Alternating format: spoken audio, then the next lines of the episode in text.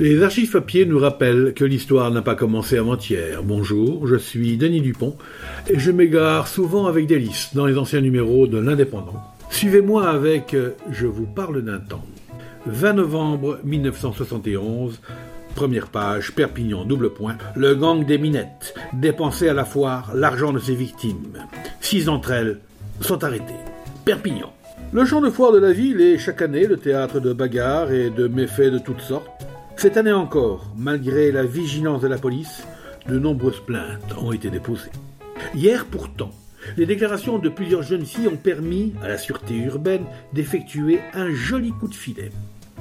Après une surveillance discrète, les inspecteurs ont appréhendé six membres d'un véritable gang, spécialisé dans les attaques d'adolescentes, isolées et même de jeunes garçons. Le fait en soi n'aurait rien d'extraordinaire, le brigandage à Perpignan étant pratiquement passé dans les mœurs de certains.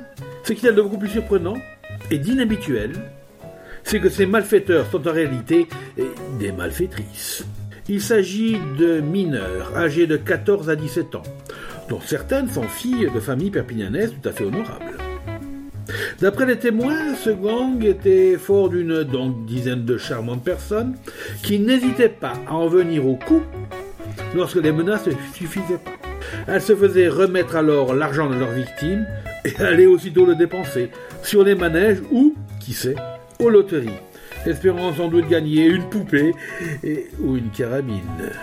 On aura décidément tout vu en manière de délinquance. Les six demoiselles terribles ont été déférées hier au parquet et ont comparu devant un juge pour enfants.